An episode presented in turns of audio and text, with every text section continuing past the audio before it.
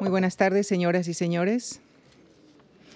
Muchas, muchas gracias por acompañarnos en la penúltima conferencia de este ciclo que estamos dedicando a los vikingos. Un saludo también para los amigos que nos siguen en directo a través de nuestros canales de Internet.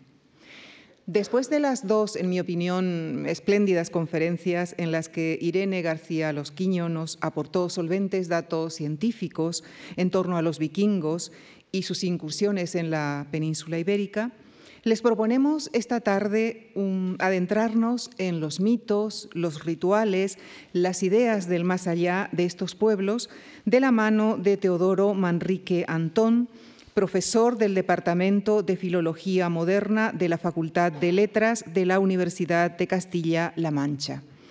Doctor por la Universidad de Salamanca, desarrolló estudios de su ámbito de investigación en prestigiosas universidades de Noruega e Islandia. Es autor y coautor de numerosos artículos y capítulos de libros sobre literatura nórdica antigua, así como de traducciones, diccionarios y monográficos sobre la lengua, la cultura y la historia de la Escandinavia medieval. En la actualidad, sus líneas de investigación están centradas en el estudio de diversos aspectos de la mitología nórdica y de la lengua nórdica antigua. Con nuestro profundo agradecimiento les dejo con el profesor Teodoro Manrique Antón en la conferencia que ha titulado La religión nórdica precristiana, sociedades, mitos y rituales. Muchísimas gracias.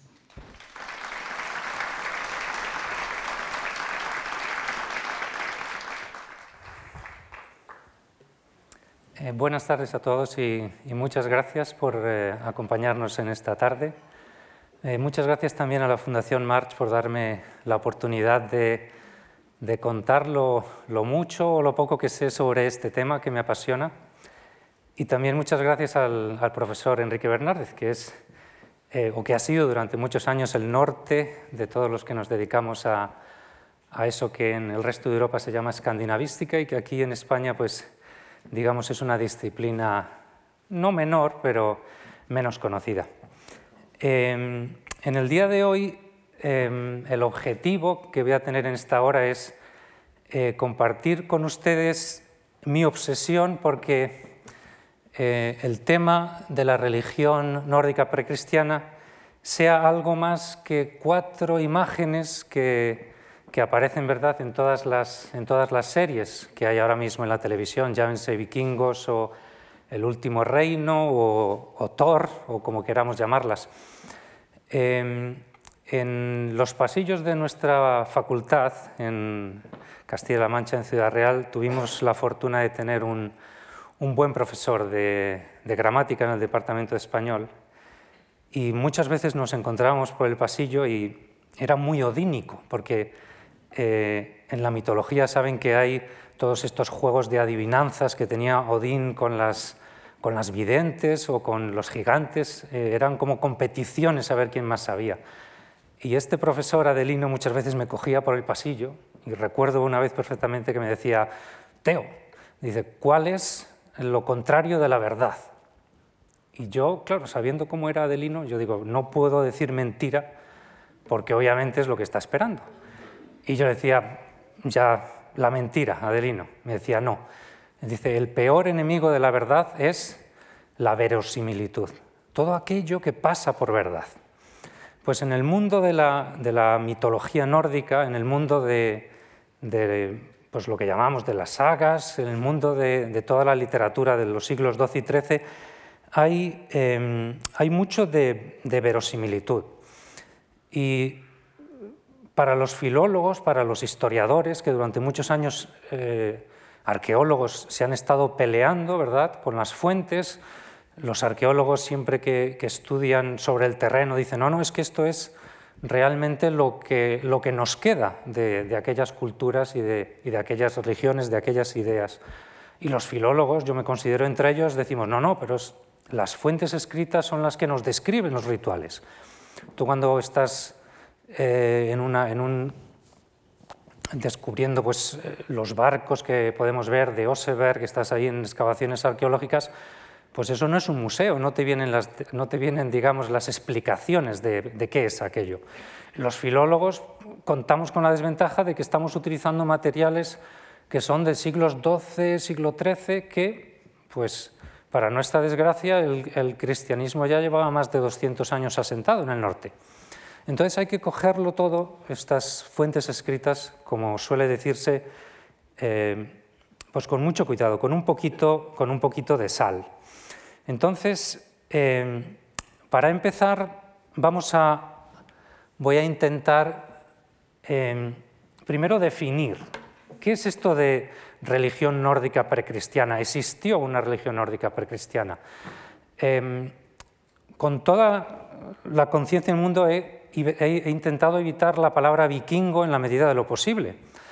¿Por qué? Porque la religión nórdica precristiana no surgió en el 793, ¿verdad? Era esta fecha a la que se refería Irene el otro día. Em, sabemos que antes de esa fecha hubo también algunas incursiones vikingas, pero em, en el 793 no surgió un nuevo mundo. Quizás podemos tener constancia de que en esa época pues, había un grupo de, grupos de gente que decidieron hacer incursiones, pero cuando hablamos de la sociedad de aquella época, cuando hablamos de las ideas, cuando hablamos de las creencias, estamos hablando más em, de costumbres. Em, hablar de religión nórdica precristiana puede eh, puede entenderse mal porque siempre que hablamos de religiones, ¿verdad?, pensamos en las religiones del libro. Religiones muy organizadas, con un sacerdocio organizado, con dogmas, con unas doctrinas claras. Y la religión nórdica precristiana en ese sentido no es ni una religión, porque no era nada de eso. Eh, la base de las creencias de los nórdicos antiguos eran los rituales, era el actuar, no era el creer o todas estas ideas que tenemos de las películas, que se ponían, iban a Uppsala y se podían rezar enfrente de aquellas estatuas más o menos conseguidas. Em, era otra cosa. Y para eso, eh, aunque también es un término controvertido, utilizamos este concepto en islandés, fortsidur. Sidur es la palabra que significan costumbres. Y fort, pues los que saben un poquito de alemán, ¿verdad? ahí está la preposición foa, que indica antiguas. Entonces, em, si nos tenemos, que nos tenemos que referir a este conjunto de creencias, de rituales, de actitudes respecto a lo sobrenatural, yo creo que esta es la palabra más o menos indicada. Y en esta palabra eh, están incluidas lo que nosotros habitualmente consideramos religión, en, los cuales, en la cual pueden entrar pues, dogmas, si queremos, pero yo creo que eh, los, aquellos de ustedes que conozcan la ETA, no podemos decir que hay unos dogmas en los que hay que creer eh, o, unos, preceptos que hay que seguir al pie de la letra. La religión nórdica precristiana es otra cosa y es, lo que quiero transmitirles.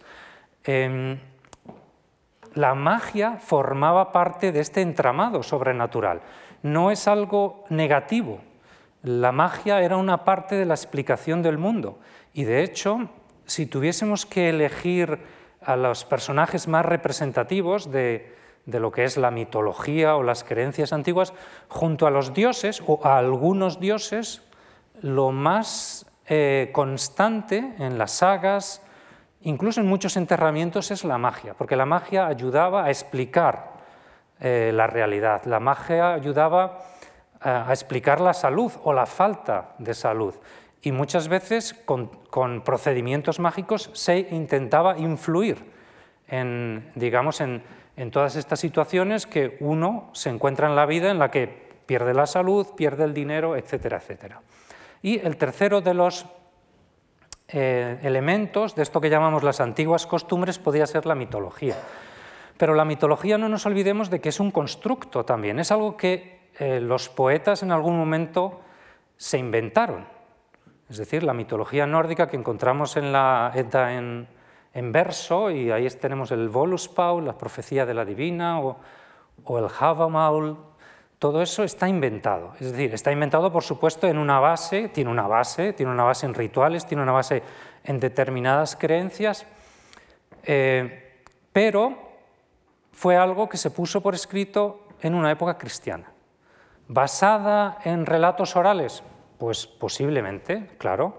Hay relatos orales y hay creencias que se incluyen en esa mitología. Pero la mitología no es un algo fijo, como puedes decir eh, los dogmas de la Iglesia Católica. ¿no? La mitología es algo cambiante, constantemente cambiante. Y es algo eh, que no es lo mismo, digamos, para todos los integrantes de esta comunidad nórdica antigua medieval. Porque mientras que unos eh, creían en el dios Odín, otros creían en Thor, otros creían en las Nornas, y no había una unidad, incluso había bastante desconocimiento, porque una de las características de esta eh, religión nórdica precristiana era cierto secretismo, solamente determinadas personas conocían, digamos, cómo se desarrollaban los rituales. Y luego, em, otra cosa que es muy típica y es el pensar que todas las fuentes, incluso las escritas, eh, nos provienen de muchos sitios, es decir, las descripciones más importantes de los rituales nos vienen de la pluma de eh, gente que escribía en árabe o gente que escribía en latín. No eran relatos de primera mano, quitando Snorri Sturluson, si lo creemos, pero eran relatos de segunda o tercera mano.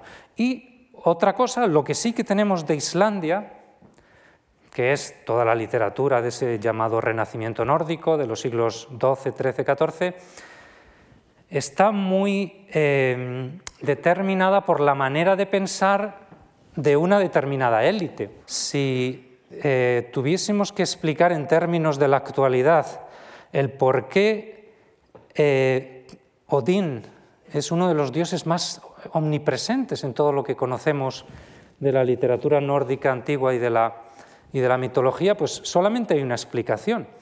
Eh, es como si le pidiésemos, y perdonen quizás que me refiera a esto con un poco de, cachondeo, es como si le pidiéramos a Tomás Roncero, este periodista deportivo tan afín al Real Madrid, que nos hiciera eh, una historia del fútbol español. Pues yo creo que de cada tres palabras una sería Madrid o Real Madrid.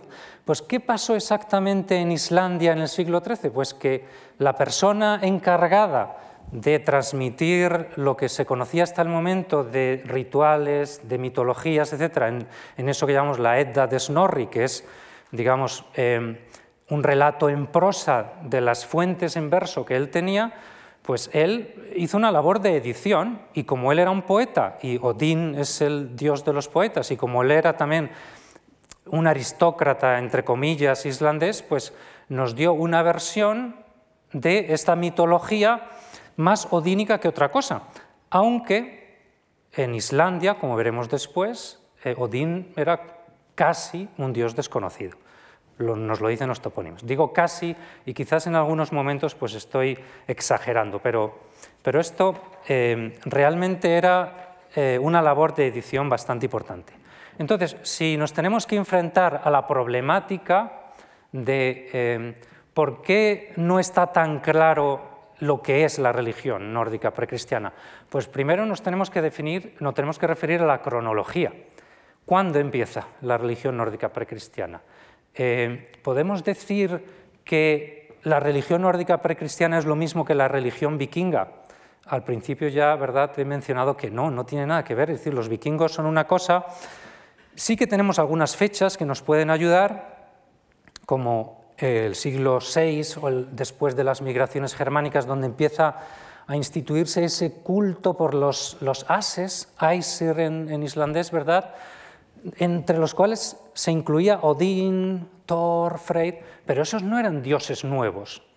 Hubo un pequeño cambio y la cronología nos va a ayudar a ver ese cambio. Aparte tenemos la eh, variación geográfica y social. Ya lo hablaba, no es lo mismo eh, unos eh, granjeros que viven en Islandia que las castas o las castas, las castas sociales de Dinamarca o de, eh, o de Suecia, que digamos eran eh, los más poderosos de la época, o determinados varegos que pues, estuvieron en sus incursiones pues, por todo eh, lo que conocemos por el mar Báltico, el Volga, etcétera, etcétera. La manera en la que cada uno de ellos se refería a sus dioses o intentaba influir a sus dioses, pues era diferente. No es lo mismo, ¿verdad? Un granjero que hace determinados sacrificios a los dioses que él considera que le van a ayudar a tener mejores cosechas que un señor que sale en estas incursiones y que le interesa pues que ganar batallas. Entonces, su manera de crear esos espacios liminales de contacto entre dioses y hombres pues es muy diferente. También tenemos lo que acabamos de mencionar, las fuentes, la arqueología y las fuentes escritas. Eh, piensen en Tomás Roncero hablando, por ejemplo, de cosas que no entiende, como por ejemplo pues el, eh, el resto de los equipos de la liga. Y el continuismo. Eh, esto es un concepto interesante porque eh, voy a empezar el relato en la edad del bronce. Y si pensamos que en la edad del bronce nos podemos referir ya a em, algunos conceptos, algunas ideas, algunos rituales que tienen su recorrido hasta finales de la época vikinga en el siglo XII, pues al principio diríamos, eso es imposible. Pues vamos a ver que no es tan imposible y que por supuesto hay cosas que se cambian, hay cosas que se añaden, que se modifican, pero de la religión que profesaban en la Edad del Bronce, en aquellas zonas de Noruega, en las que hay petroglifos, en las que hay em, pues, eh, piedras rúnicas, etcétera, etcétera, pues vamos a ver que sí que hay determinados motivos, determinadas iconografías a las que les podemos seguir la pista.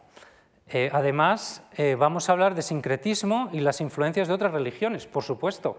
Em, una de las cosas buenas de las incursiones de los vikingos y del contacto con otras culturas es que eso tuvo su influencia en su propia religión y ahí veremos casos en los que em, la influencia del cristianismo hizo, por ejemplo, que eh, un símbolo que era el martillo del dios Thor, que conocemos todos pues, por la película, etcétera, etcétera, de nombre Mjolnir, pues fuese algo que surgió en el siglo VIII, en el siglo IX, por presión, porque eh, también entre la población nórdica tenían la necesidad de identificarse con algo. Si los cristianos tenían su cruz, ¿por qué nosotros no vamos a tener algo similar?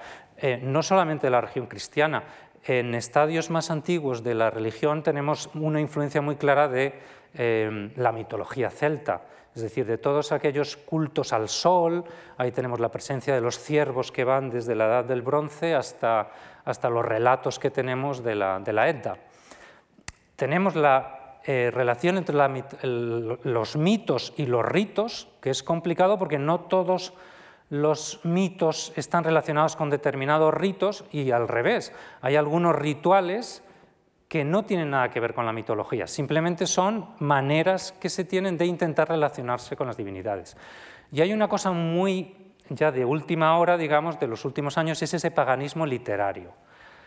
¿A qué nos referimos cuando hablamos de paganismo literario? Nos referimos a determinadas actitudes de estos escritores de los siglos XII y XIII de ponerle un poco de picante ¿verdad? A, las, a las historias. Y obviamente si hay una historia aburrida, pero yo meto un par de paganos me invento un par de sacrificios y recreo algunos rituales que yo conozco del cristianismo, pues eh, quizás la historia será más interesante.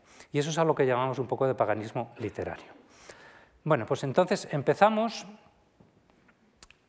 en este año del 536, que es donde suponemos que hubo un cambio, eh, un cambio muy grande en las concepciones y en las ideas religiosas de los pueblos del norte de Europa.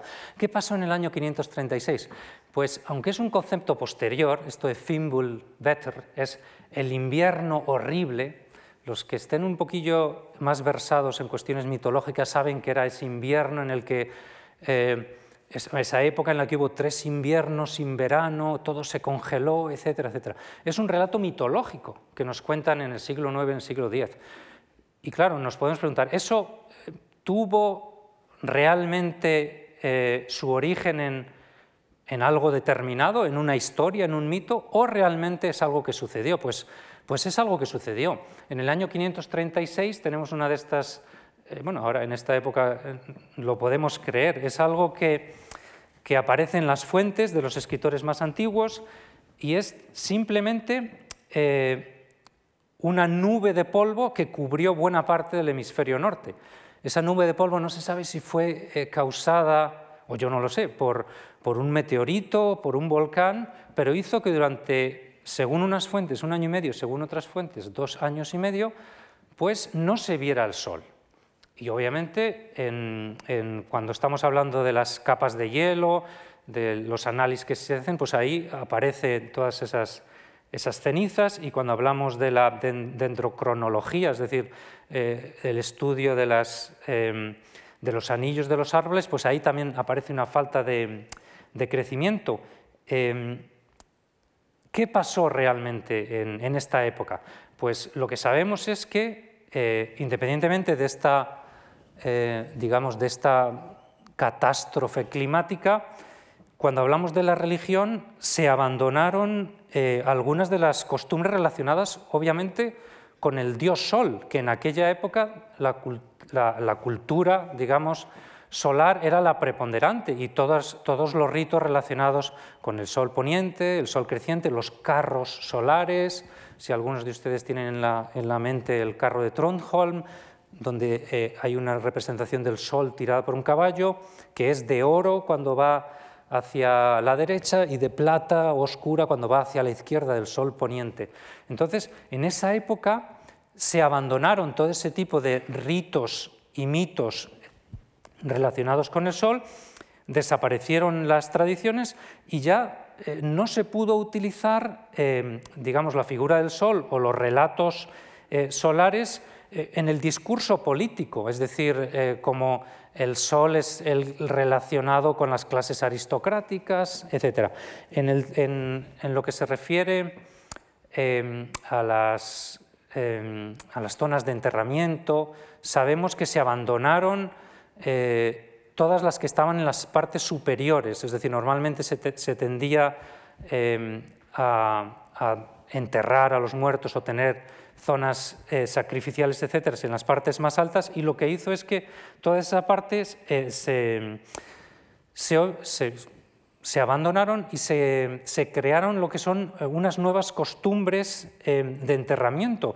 Suponemos que esta es la época en la que, habiendo abandonado los antiguos dioses, surgió una nueva casta, a estos que les podemos llamar Aesir, eh, los ases y los vanes, es la época que en mitología era la de la primera guerra entre ases y vanes, los dos, los dos eh, dioses principales de la mitología, y en el año 2020, cuando realmente todo esto que les acabo de contar había bastantes dudas, surge una nueva interpretación de la piedra de rock, en la cual, volviendo a eso que les comentaba al principio de adivinanzas, preguntas y respuestas, lo que se pensaba que simplemente era un relato de guerra que hablaba de Teodorico el Grande y de las nuevas, nueve generaciones que habían pasado desde eh, la persona a la que estaba dedicada esta piedra, eh, estudiosos de universidades suecas han descubierto que la mayoría eh, de esas adivinanzas se refieren a la presencia del sol o ausencia del sol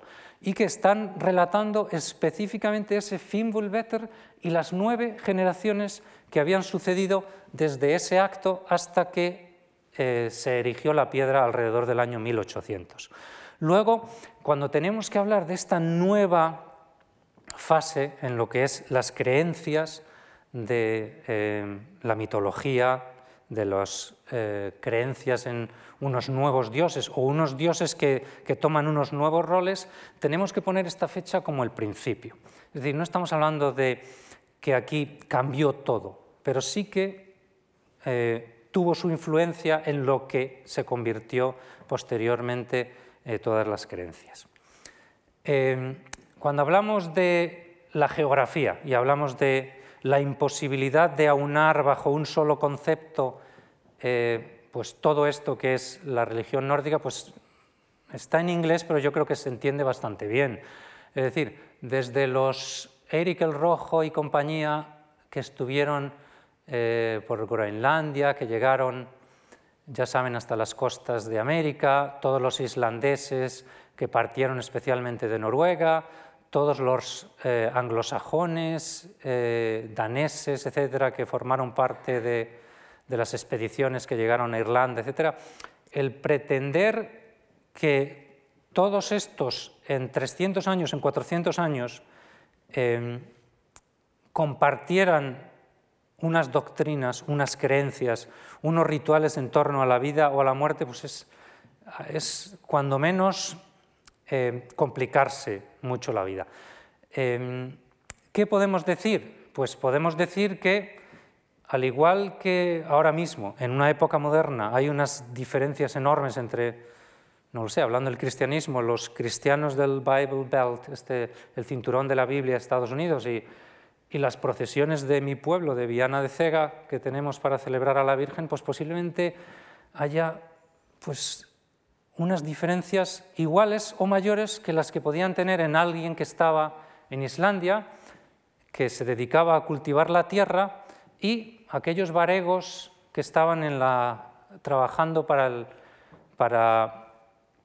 los aristócratas y las clases dominantes de, Bizancio. Es decir, hay muchas diferencias y eso es lo que vamos a intentar de, probar ahora.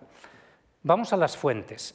Eh, las fuentes arqueológicas tienen cosas muy positivas, como hemos dicho, pero son muy difíciles de interpretar y esa es la parte que es más complicada.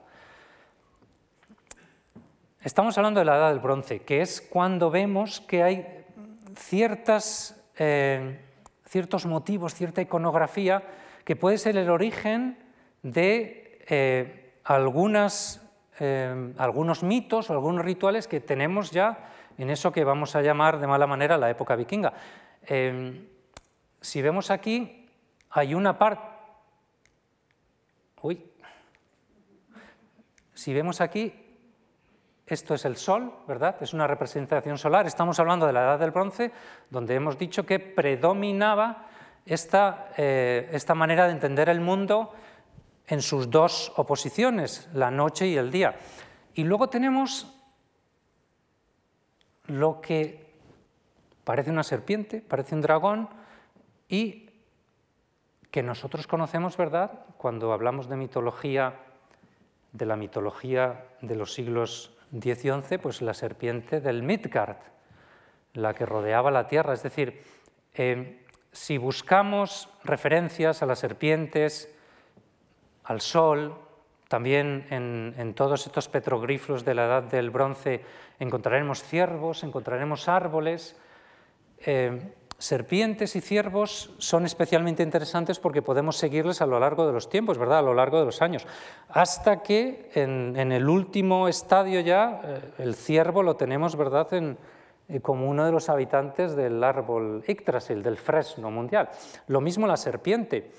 y luego Incluso en el cristianismo, el ciervo, ¿verdad?, es la representación del bien, la representación de Jesucristo, la representación de los cristianos sedientos y el enemigo de las serpientes, porque los ciervos y las serpientes siempre han sido enemigos. Entonces, en esta época es cuando empezaron, o podemos decir que empezaron, eh, digamos, eh, las ideas en torno a pues, una oposición entre el bien, vamos a llamarlo así, o aquello que es considerado positivo y los enemigos.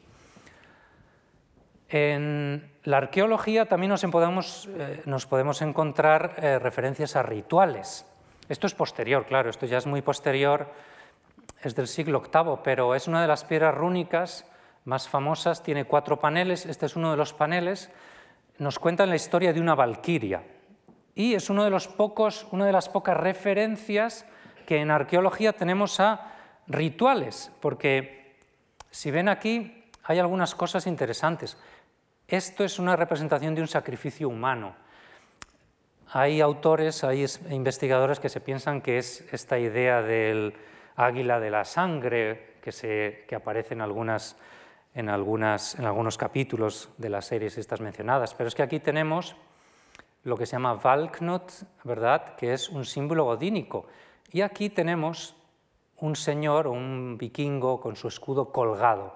Claro, cuando vamos juntando el símbolo de Odín, eh, Odín era el dios de los ahorcados, y cuando vemos este tipo de rituales, pues ya vemos que eh, quizás en la arqueología por sí misma no podemos encontrar las soluciones, como digo, cuando se descubre esta piedra no hay al lado un libro que te va a explicar todo exactamente, pero con el apoyo de las fuentes escritas sí que podemos encontrar referencias, pues en este caso a la, historia de la Valquiria Hildur o al hecho de que en la religión nórdica precristiana se realizaban sacrificios humanos.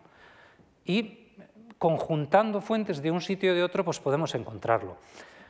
Esto es eh, también la relación entre los rituales y la mitología. Em, estamos hablando del siglo IX, Trelleborg, y cuatro cadáveres de niños, entre 4 y 7 años, que se encontraron en unos pozos como a 3 o 4 metros. Obviamente eran sacrificios humanos de niños. ¿Y por qué sabemos eso? Pues eh, por el sitio en el que estaban, ¿verdad? Estos cuerpos, por la manera en la que habían destrozado los huesos de los niños y por otros huesos de otros animales que aparecían junto a ellos. Es decir, la arqueología de nuevo, junto con lo que nosotros sabemos de la importancia de, del pozo, por ejemplo en la mitología, el pozo de Mimir o el pozo de las Nornas, o eh, si vamos un poquito más atrás al siglo IV, de la, influencia, de la importancia de pantanos y, lugares con agua donde se realizaban ¿verdad? todas esas deposiciones de armas y de cadáveres, que vamos a ver un ejemplo después, pues eh, nos puede ayudar a saber que también en esta época los pozos eran un sitio privilegiado cuando tenemos que buscar este tipo de sacrificios, este tipo de rituales. Vamos a hablar ahora del continuismo, lo que les hablaba de eh, en el siglo VI, cuando tenemos más o menos eh, ya la, certeza de que hubo un cambio en las ideas, hubo un cambio en, en, ese panteón de los dioses a los que adoraban eh, las poblaciones de Escandinavia, pues vemos que no es tan sencillo, porque eh, sí que hay un continuismo. Aquí pueden ver, siglo II, ya hay más o menos una figura de un árbol, ¿verdad? Y tanto aquí como aquí arriba tenemos lo que parece que son gente adorando al árbol. Es decir, que ya en el siglo II en Suecia se tenía la idea de un árbol sagrado. Si continuamos, ¿verdad? En los enterramientos de la época, Irene hablaba el otro día, ¿verdad?, de los enterramientos en forma de barco, etcétera, etcétera, pero también en la misma, eh, en la misma edad del hierro encontramos este tipo de, enterramientos, también con piedras y con tres, eh, es, como un triángulo, los llaman three stones, y en el centro, en algunos de ellos, hay restos de lo que a veces eran restos fósiles de árboles o restos de piedras. Y junto a esa piedra, normalmente también pues, huesos, etcétera, etcétera, pues de que ahí había, había algún tipo de ritual. Claro, eh, hasta que no tenemos eh, las fuentes escritas que nos hablan de, del árbol Yggdrasil y del fresno, pues no sabemos que ese fresno tenía tres raíces y de que esas tres raíces aparecen en, esto que se llama la arqueología de la muerte, representada precisamente en, este tipo de enterramientos. Y luego, cuando lleguemos ya a la época de las migraciones, estamos hablando ya pues eso de, de los siglos IV, V, VI, esto es un poquillo anterior, nos encontramos ese momento en el que empiezan a cambiar las cosas. Tenemos los discos solares, ¿verdad? Esto es una piedra rúnica encontrada en un cementerio. Tenemos una imagen de un árbol y lo que, la línea esta que divide el mundo del el submundo. Y en el submundo tenemos aquí abajo el barco que, transportaba a las almas, ¿verdad? Y tenemos también el resto, lo que pasa que no se ve muy bien, de esta figura que es em, la serpiente, que nos aparecía ya en otras, y aquí, lo que pasa que no se ve muy bien, hay un caballero montado a caballo luchando contra contra este, este, personaje que suponemos de ultratumba, que podía ser cualquiera de los que conocemos del Hell, incluida la serpiente, del, la serpiente eh, como decimos, del Midgard. Entonces, eh, vemos que a pesar de los cambios hay una continuidad y cuando nos vamos acercando a la época más moderna, esto es la iglesia del siglo X de Freso, obviamente es una iglesia cristiana, pero eh, a finales del siglo pasado cuando estaban haciendo un trabajo de reparación en el altar mayor, se encontraron los restos de un tronco de un árbol y al lado del tronco del árbol pues, un montón de eh, lo mismo, huesos y, otros objetos que se supone que son de origen ritual. ¿Qué nos está diciendo esto? Que esta iglesia fue construida sobre los restos de un antiguo, vamos a llamarlo templo, o a lo mejor simplemente era un árbol que tenía carácter sagrado. Pero el hecho de que este árbol estuviese em, en la isla que se llama Fröso, que significa la isla de Freyr, la isla del dios Freyr, y que eh, en la isla estuviese en la parte más, más, alta de toda la isla, pues nos puede dar una idea también de esa cosmología que tenemos, esas ideas de la cosmología eh, nórdica antigua, donde el Yggdrasil estaba en la parte superior. Y em, para terminar, esto ya es em, uno de los tapices, de cuatro, son cuatro trozos enormes, esto solo es una parte, de, eh, estaban dos de ellos colgados en una iglesia, dos de ellos colgados en la residencia de la aristocracia. Son del siglo X y mezclan elementos cristianos con elementos paganos. Hay una especie de sincretismo. Em, la mayoría de las figuras van hacia la izquierda, lo que quiere decir, o según se ha interpretado, que es el paso desde las ideas paganas a las ideas cristianas. Y ir a la izquierda es lo que hacía, ¿verdad?, el barco este que les he contado hacia el poniente. Y aquí encontramos elementos que podemos, eh, que podemos ver pues, de, la mitología más antigua, ¿verdad?, de eso que llamábamos eh, los ciervos solares. Aquí tenemos algunos ciervos solares. Aquí tenemos a lo que suponemos es Fenrir, el lobo Fenrir, y aquí, obviamente, el caballo de ocho patas del dios Odín, Sleipnir, junto al árbol Yggdrasil, con sus animales que lo coronan, ardilla que baja y sube, los águilas, etcétera, etcétera, etcétera. Es decir, que en el siglo X, una época que ya es cristiana, tenemos este último, eh, esta última fase de las creencias en eh, la cosmología antigua representada por la función del árbol del fresno Yggdrasil que conectaba los, once, perdón, los nueve mundos de la mitología. Eh, ha habido otros árboles, es decir, cuando vemos las fuentes no de Escandinavia, sino por ejemplo de los sajones, el Irminsul que mandó eh, talar el, Carlomagno, pues vemos que los árboles tenían una especial significación en la cosmología, en la cosmogonía, en la mitología Em, nórdica antigua, desde siglo II o anteriores hasta la época ya cristiana. Em, la siguiente pregunta a las que intenta responder la, arqueología es, ¿había templos, había eh, sacerdotes en la, religión nórdica cristiana? Pues obviamente es muy difícil de responder porque hasta no hace mucho tiempo se pensaba, se pensaba que estas eh, religiones de tipo étnico pues tenían simplemente eh, pues, lugares al aire libre donde se eh, depositaban pues, las ofrendas o se hacían los sacrificios, etcétera, etcétera. No había conciencia o no se había podido demostrar que había unas, unas edificaciones al uso dedicadas únicamente como las iglesias, es decir, no hay ningún problema. ¿cuál, es, ¿Cuál es la duda que nos surge, por ejemplo, cuando excavan Hofstadter en Islandia?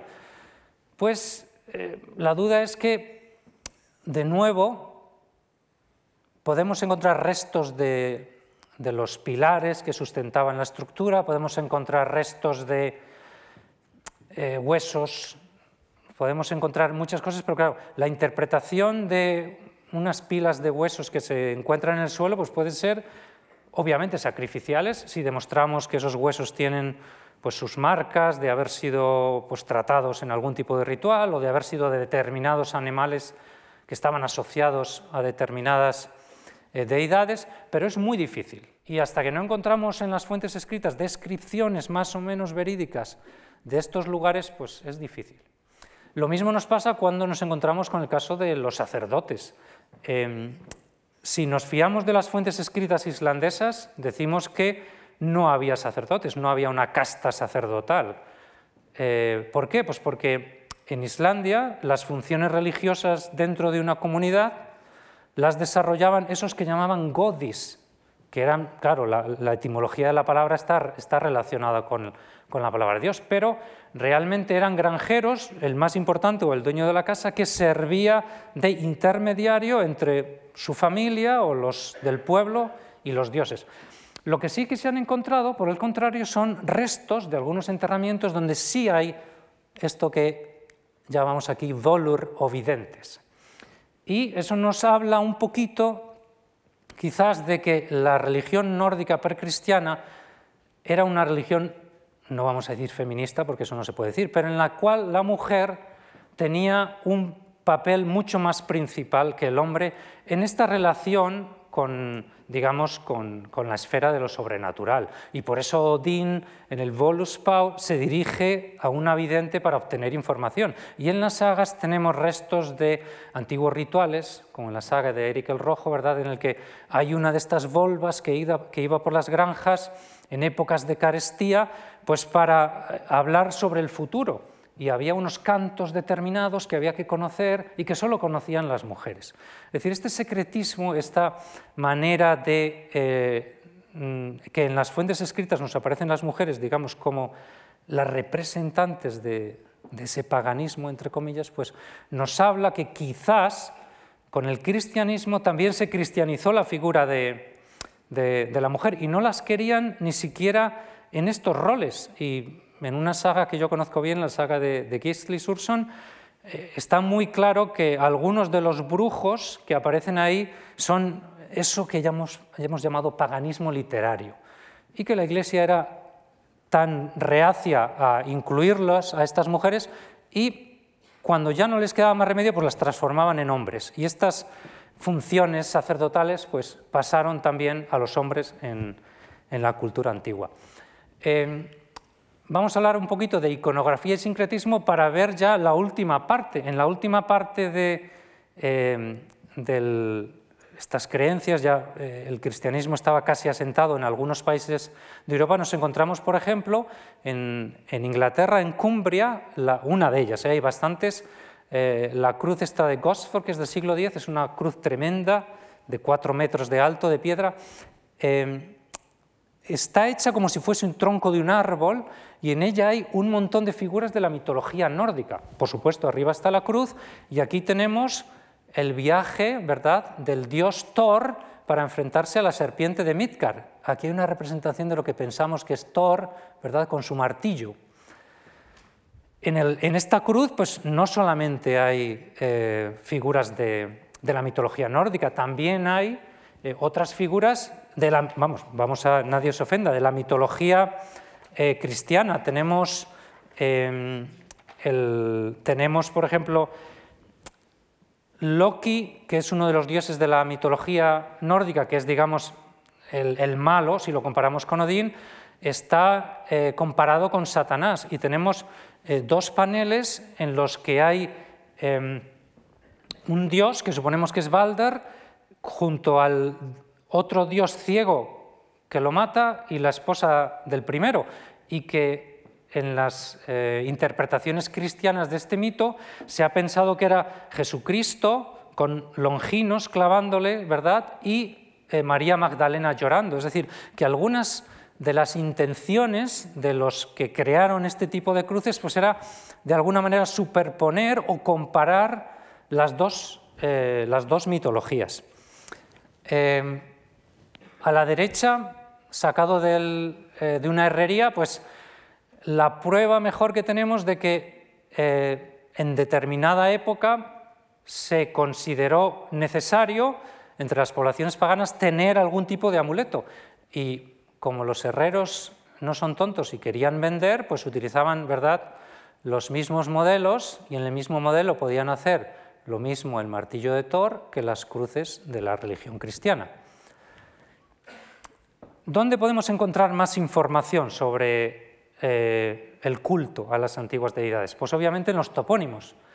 ¿Y los topónimos qué nos demuestran? Pues nos demuestran que, bueno, también hay que tener con cuidado porque estos son los topónimos que se pueden demostrar. A lo mejor otros se han perdido y se han transformado, pero de lo que sabemos eh, está muy claro que algunos dioses como Uller y Ullin que desaparecieron o que no están presentes en las ideas que nosotros tenemos de la mitología de los siglos pues, de Snorri 10 y 11, sí que tenían una funcionalidad en determinadas zonas de Escandinavia en la época.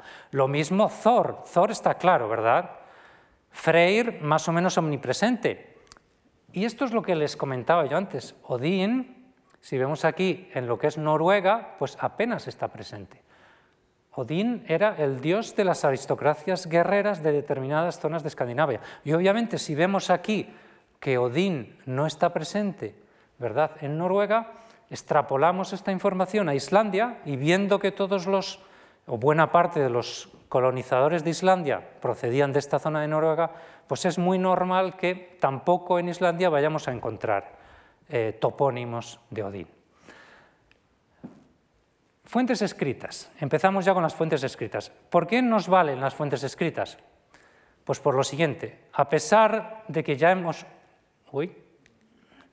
de que ya hemos hablado de que Em, hemos encontrado en la iconografía figuras de hombres colgados, etcétera, etcétera, pero aquí tenemos lo que nos decía Tácito en el siglo II. A los traidores y a los que se pasan al enemigo los ahorcan de un árbol, y a los cobardes e inútiles para la guerra y a los infames que usan mal de su cuerpo ahogan en una laguna cenagosa.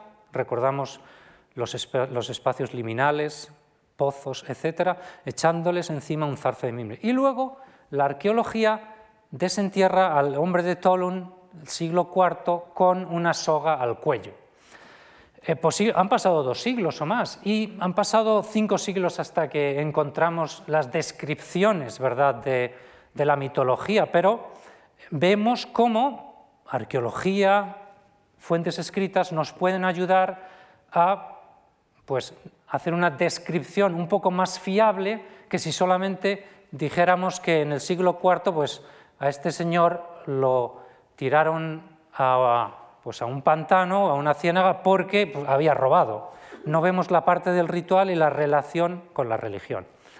Eh, lo mismo nos pasa con las fuentes escritas, estas que hablábamos que nos provienen de eh, fuentes no vernáculas. Esto es un escritor árabe, si han visto la película El guerrero número 13, es la historia exactamente de este personaje de la corte de Córdoba que va hacia el norte de Dinamarca y en el viaje pues hay una muerte y hay una descripción muy importante ¿verdad? de un ritual de enterramiento entre estos vikingos o estos escandinavos eh, que estaban por el Volga. Entonces, eh, con esta descripción o con este relato escrito de una pluma más o menos eh, vamos a decir, no partidista, eh, luego vemos que también en algunas piedras rúnicas nos aparecen un tipo de rituales que pueden ser más o menos similares a los que nos describen. Y luego la arqueología, como en el barco de Oseberg, que está ahora, ¿verdad? si han estado en Oslo, es una maravilla verlo, pues vemos que también muchos de los elementos que nos explican en este ritual aparecen en algunos de los restos que aparecen en, valga la redundancia, en el barco de, de Oseberg. Adam de Bremen. Adam de Bremen, escritor cristiano que nunca estuvo en el, nunca estuvo en el norte, escribe en el siglo XI y me van a permitir eh, que les lea la descripción del templo de Uppsala. Es prominente, ¿verdad?, en la película de los vikingos cuando van allí al templo y nos cuentan, eh, esto es una imagen que no tiene ningún valor, pero esto es uno de los tapices que se han encontrado en el barco de Oseberg. Y aquí encontramos de nuevo el árbol este con la gente colgando, con los sacrificios. Pero claro, Adán de Bremen no estuvo allí, tenía informadores de segunda mano y era cristiano. Entonces nos dice, hablando de las celebraciones de Uppsala, dice, también suele festejarse cada diez años un festival común a todas las provincias suecas.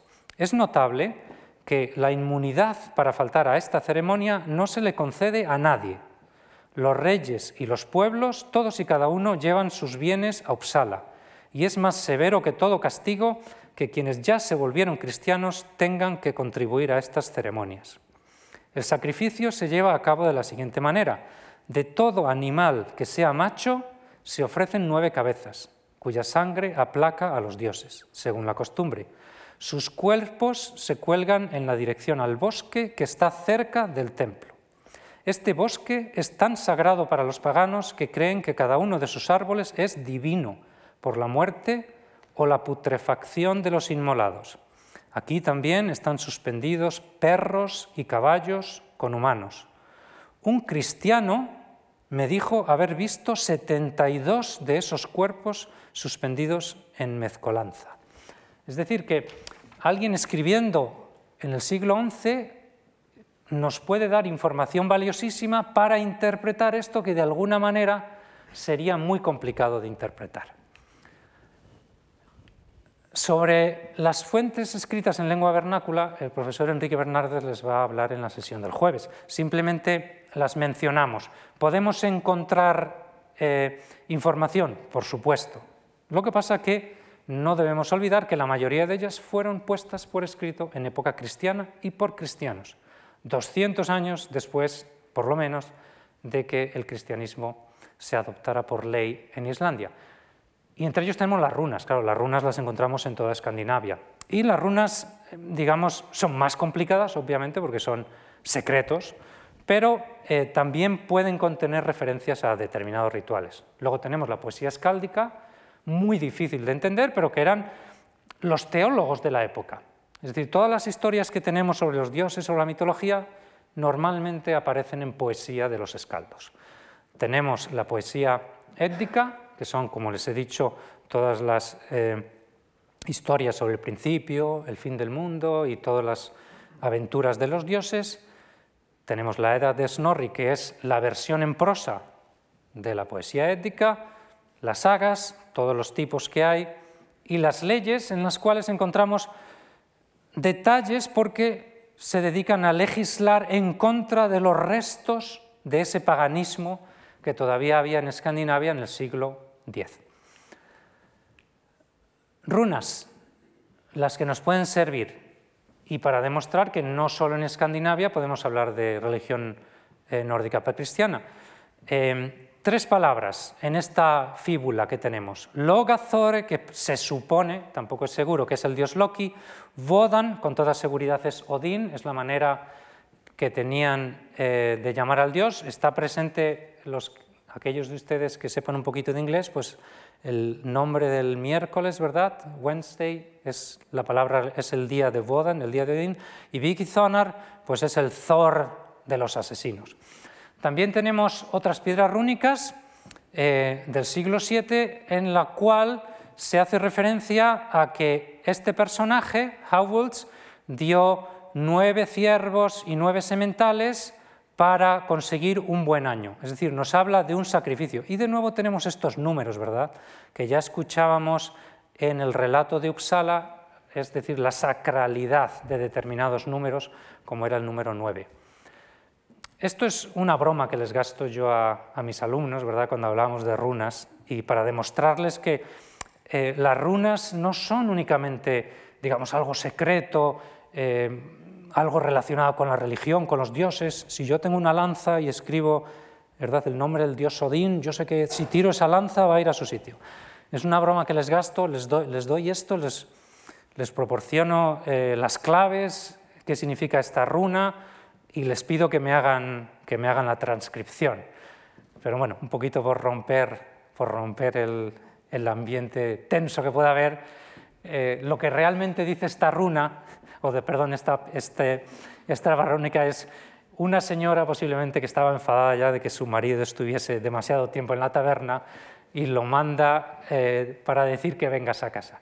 Es, a mis alumnos les gusta mucho y muchos de ellos son alumnos obviamente de inglés y de alemán, consiguen la mayoría de las, de las palabras. Simplemente es para decir que em, no todo tiene por qué ser, tanto en iconografía, tanto en lo que es eh, las fuentes escritas, no todo que aparezca en determinados formatos tiene por qué tener una, funcionalidad en lo que es la religión. Em, muy rápidamente ahora que vemos hemos visto de dónde podemos conseguir información, ¿qué sabemos Si analizamos toda esa información de la arqueología, de las fuentes escritas, de la iconografía, etcétera, sobre los rituales de la vida y de la muerte de los que más o menos tenemos constancia. Sabemos que esto existía. Tenemos rituales de inclusión. ¿Qué es un ritual de inclusión? Pues con el que se incluye a una persona en la familia o en la comunidad. Y uno de ellos era ausa vatni, que era asperjar con agua, un tipo de bautismo. Y ustedes me dirán, pero los vikingos tenían bautismo. No sabemos si tenía bautismo, no sabemos eh, las fórmulas asociadas a este ritual, pero es cierto que tanto en mitología como en eh, determinados textos medievales encontramos esta expresión, asperjar con agua, y que también era, eh, había otras para incluir a, un, pues, a un familiar dentro de la herencia relacionadas también con esto. ¿Qué tipo de rituales tenemos más? Los rituales iniciáticos los de unos niños que se convierten en hombres. Obviamente es muy difícil encontrar en, excavaciones arqueológicas pues algo que podamos utilizar para demostrar este tipo de rituales. Así que nos tenemos que basar en las fuentes escritas y en este caso en las fuentes mitológicas en el que eh, determinados eh, rituales suponemos que significaban el paso de un estadio a otro en la vida de estos personajes mitológicos. Tenemos rituales de unión, que podían ser los matrimonios, especialmente con los dioses relacionados con la fertilidad. Aquí tenemos a Thor y a Freyr. Y se supone también que el martillo de Thor era, digamos, el que se utilizaba para bendecir las uniones. Hay un par de referencias, pero claro, no son del todo eh, convincentes. Y tenemos los rituales mortuorios que encontramos, eso sí, en todo esto que llamamos la arqueología de la muerte. Tenemos muchos eh, cementerios excavados, tenemos, ar, tenemos restos de árboles, tenemos em, quizás de todos los rituales de la mitología y de la religión nórdica, estos son obviamente los que más se conocen. Aquí hay un ejemplo de, uno pues, con las, eh, lo, que se, lo que le debería acompañar, eh, digamos, a alguien que iba al otro mundo. Em, sacrificios propiciatorios, dos ejemplos de dos textos en los cuales se describen pues cómo trajeron un caballo al, al zinc, lo partieron en trozos y lo repartieron para comérselo. Son rituales que luego estos huesos de estos caballos que son llevados al zinc, pues nos los encontramos en, eso que pensamos son, em, pues vamos a suponer, los santuarios o en enterramientos normales y luego otro en el que se habla de unos juramentos, en el que hay, pues eso, la figura de un puerco para el sacrificio, pusieron los hombres a mano y luego bebieron, pronunciaron sus juramentos. Es algo relativamente normal. Más cositas. Eh, rituales desconocidos. Zapatos del Hel. En la saga de Gisli hay un ritual desconocido que es a alguien que ha muerto el familiar más cercano está encargado de atarle los zapatos del gel. El gel es una de las moradas de ultratumba a las que iban. ¿Y qué información nos da este, este tipo de, rituales desconocidos? Pues una de ellas es la que se iba caminando.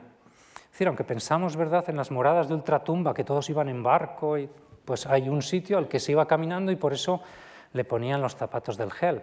También hay ceremonias de hermanamiento, como la que se habla también en la saga de Gisli, donde cuatro personajes levantan un tepe de tierra, ponen una lanza, se cortan, se hacen un corte en las manos, juntan la sangre, dejan caer la sangre en la tierra y con eso es como si revivieran a una nueva forma de vida.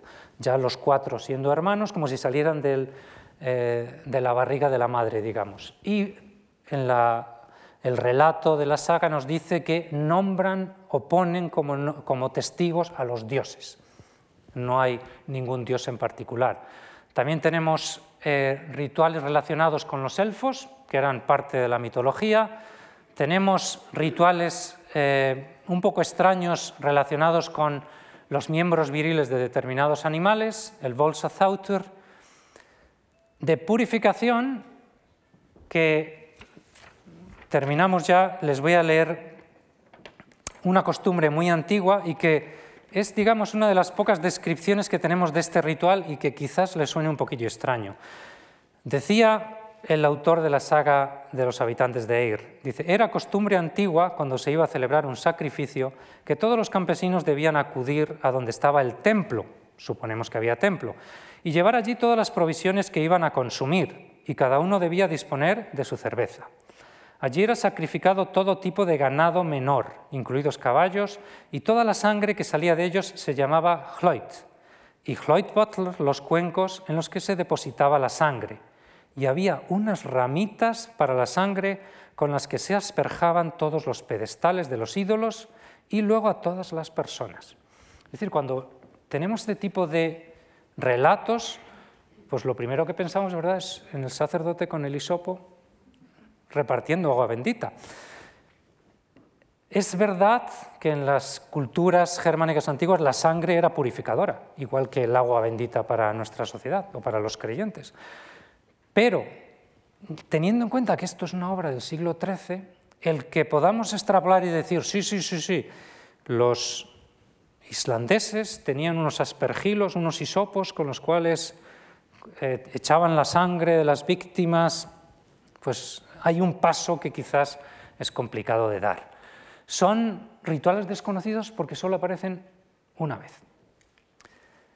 Y los rituales de asentamiento, por supuesto que eh, los noruegos que se asentaron en Islandia, en este viaje, pues eh, tenían una serie de rituales relacionados con el dios Thor.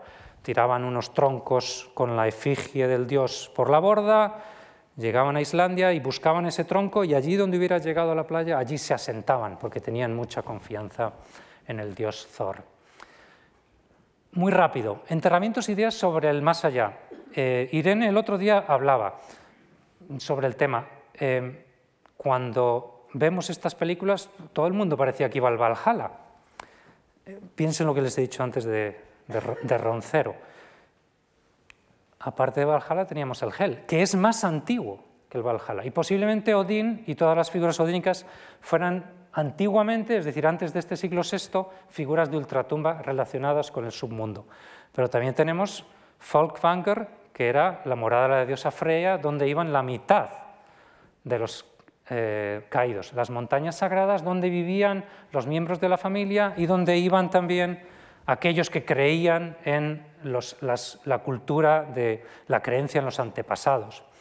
Tenemos los túmulos donde vivían algunos durante unos pocos días hasta que venían las valquirias a recogerlos o durante años y era donde se llevaban la comida y la bebida, etcétera, para que esas personas en ese túmulo pues, tuvieran una, estancia más o menos cómoda. Tenemos Velir, que eran lo mismo que Nordstrandir, lo mismo que Nidavellir, lo mismo que Gimle, todas estas últimas cuatro son especializaciones de las ideas que encontramos de Valhalla. A medida que va pasando el tiempo, igual que pasó con el infierno ¿verdad? De, las creencias cristianas que ya tenía muchos departamentos para los diferentes pecados, eh, la religión nórdica precristiana, pues también, por ejemplo, eh, Gimle y Gleisivelir son las estancias en las que estarán alojados los buenos después de morir, después de eh, lo que llamamos eh, después del Ragnarok, del final de los tiempos, habla una resurrección, el dios Balder resucita, posiblemente por influencia del cristianismo, y los buenos irán a estas, a estas dos moradas de ultratumba. Es decir, no hay una sola idea ni siquiera dos de las moradas de ultratumba. Nos faltaban los campos de los no muertos, que eran el último de ellos. Em, de esto lo voy a pasar porque realmente no tenemos tiempo. Un poquito los títulos de crédito, ¿verdad? Los títulos de crédito de todos los personajes que nos pueden aparecer en la Edda. Y tenemos, por supuesto, a todos los dioses, pero también tenemos a las nornas, a los animales que acompañan a los dioses, a los enemigos del mundo, serpientes, lobos, los eh, cuervos que acompañan a Odín, es decir, a alguien que le guste la mitología va a encontrar algo a su gusto. Alguien que lea la Edda en verso o la Edda en prosa seguramente se va a sorprender de la riqueza de motivos y la riqueza iconográfica que nos ofrece la mitología nórdica antigua. Y para terminar, ¿qué quiero o qué me gustaría a mí que sacásemos de esta, de esta charla? Pues que lo que llamamos las costumbres antiguas, lo que llamamos la cultura, la religión nórdica precristiana, tiene unas características determinadas. Primero, una amplia nómina de seres sobrenaturales en diferentes épocas que van cambiando. Unos que son importantes en algunos momentos dejan de serlo y otros van surgiendo y van surgiendo nuevos motivos. Y eso es así, no se puede cambiar. No tenemos descripciones adecuadas de los rituales y en muchos casos son interpretaciones de cristianos o de árabes, como el caso de antes, de estos rituales. Tenemos una carencia de organización religiosa, más o menos, y por eso tenemos secretismo y por eso tienen cabida este tipo de figuras secundarias como las videntes en el entramado religioso. Tenemos variedades regionales amplísimas, mucho más que ahora mismo, y tenemos algo que es algo de lo que no se suele hablar, dentro de la religión nórdica precristiana había ateos. ¿Y cómo lo sabemos? Porque algunos personajes de las sagas se llamaban sin Dios. Y aquí tenemos a Thorbjorn el sin Dios, o tenemos a aquellos que no creían en los dioses y creían en su propia fuerza y fortaleza. Yo soy suficientemente fuerte como para tener que fiarme de Odín. Tenemos los primeros contactos al cristianismo que están presentes y aquellos que se dejaban hacer el símbolo de la cruz, se llama prima signatio. Tú ibas a determinada zona de Europa, a la Inglaterra anglosajona, y lo primero que te exigían para poder entrar en un puerto en el cual había cristianos era someterte a esa, pequeña ceremonia en la cual durante unos momentos pues eras cristiano. Tenemos sincretismo, mucho sincretismo, como hemos visto el ejemplo de eh, la cruz y el martillo del dios Thor. Y tenemos algunos nuevos motivos mitológicos creados como respuesta a todas las eh, doctrinas cristianas, como la resurrección tras el Ragnarok. Eh, pensamos que en el origen de todos estos mitos el Ragnarok suponía el final del tiempo, pero por influencia posiblemente del cristianismo tenemos la resurrección de este dios Baldar. Y también tenemos el mito de Odín colgado de Yggdrasil, que es sospechosamente similar a eh, la crucifixión. Y yo creo que con esto, teniendo en cuenta esto, y si les ha quedado claro, pues eh, podemos decir que con un poquito de retraso hemos conseguido más o menos nuestro objetivo. Muchas gracias por estar aquí hoy compartiendo conmigo estos momentos y espero poder eh, volver en algún momento. Gracias.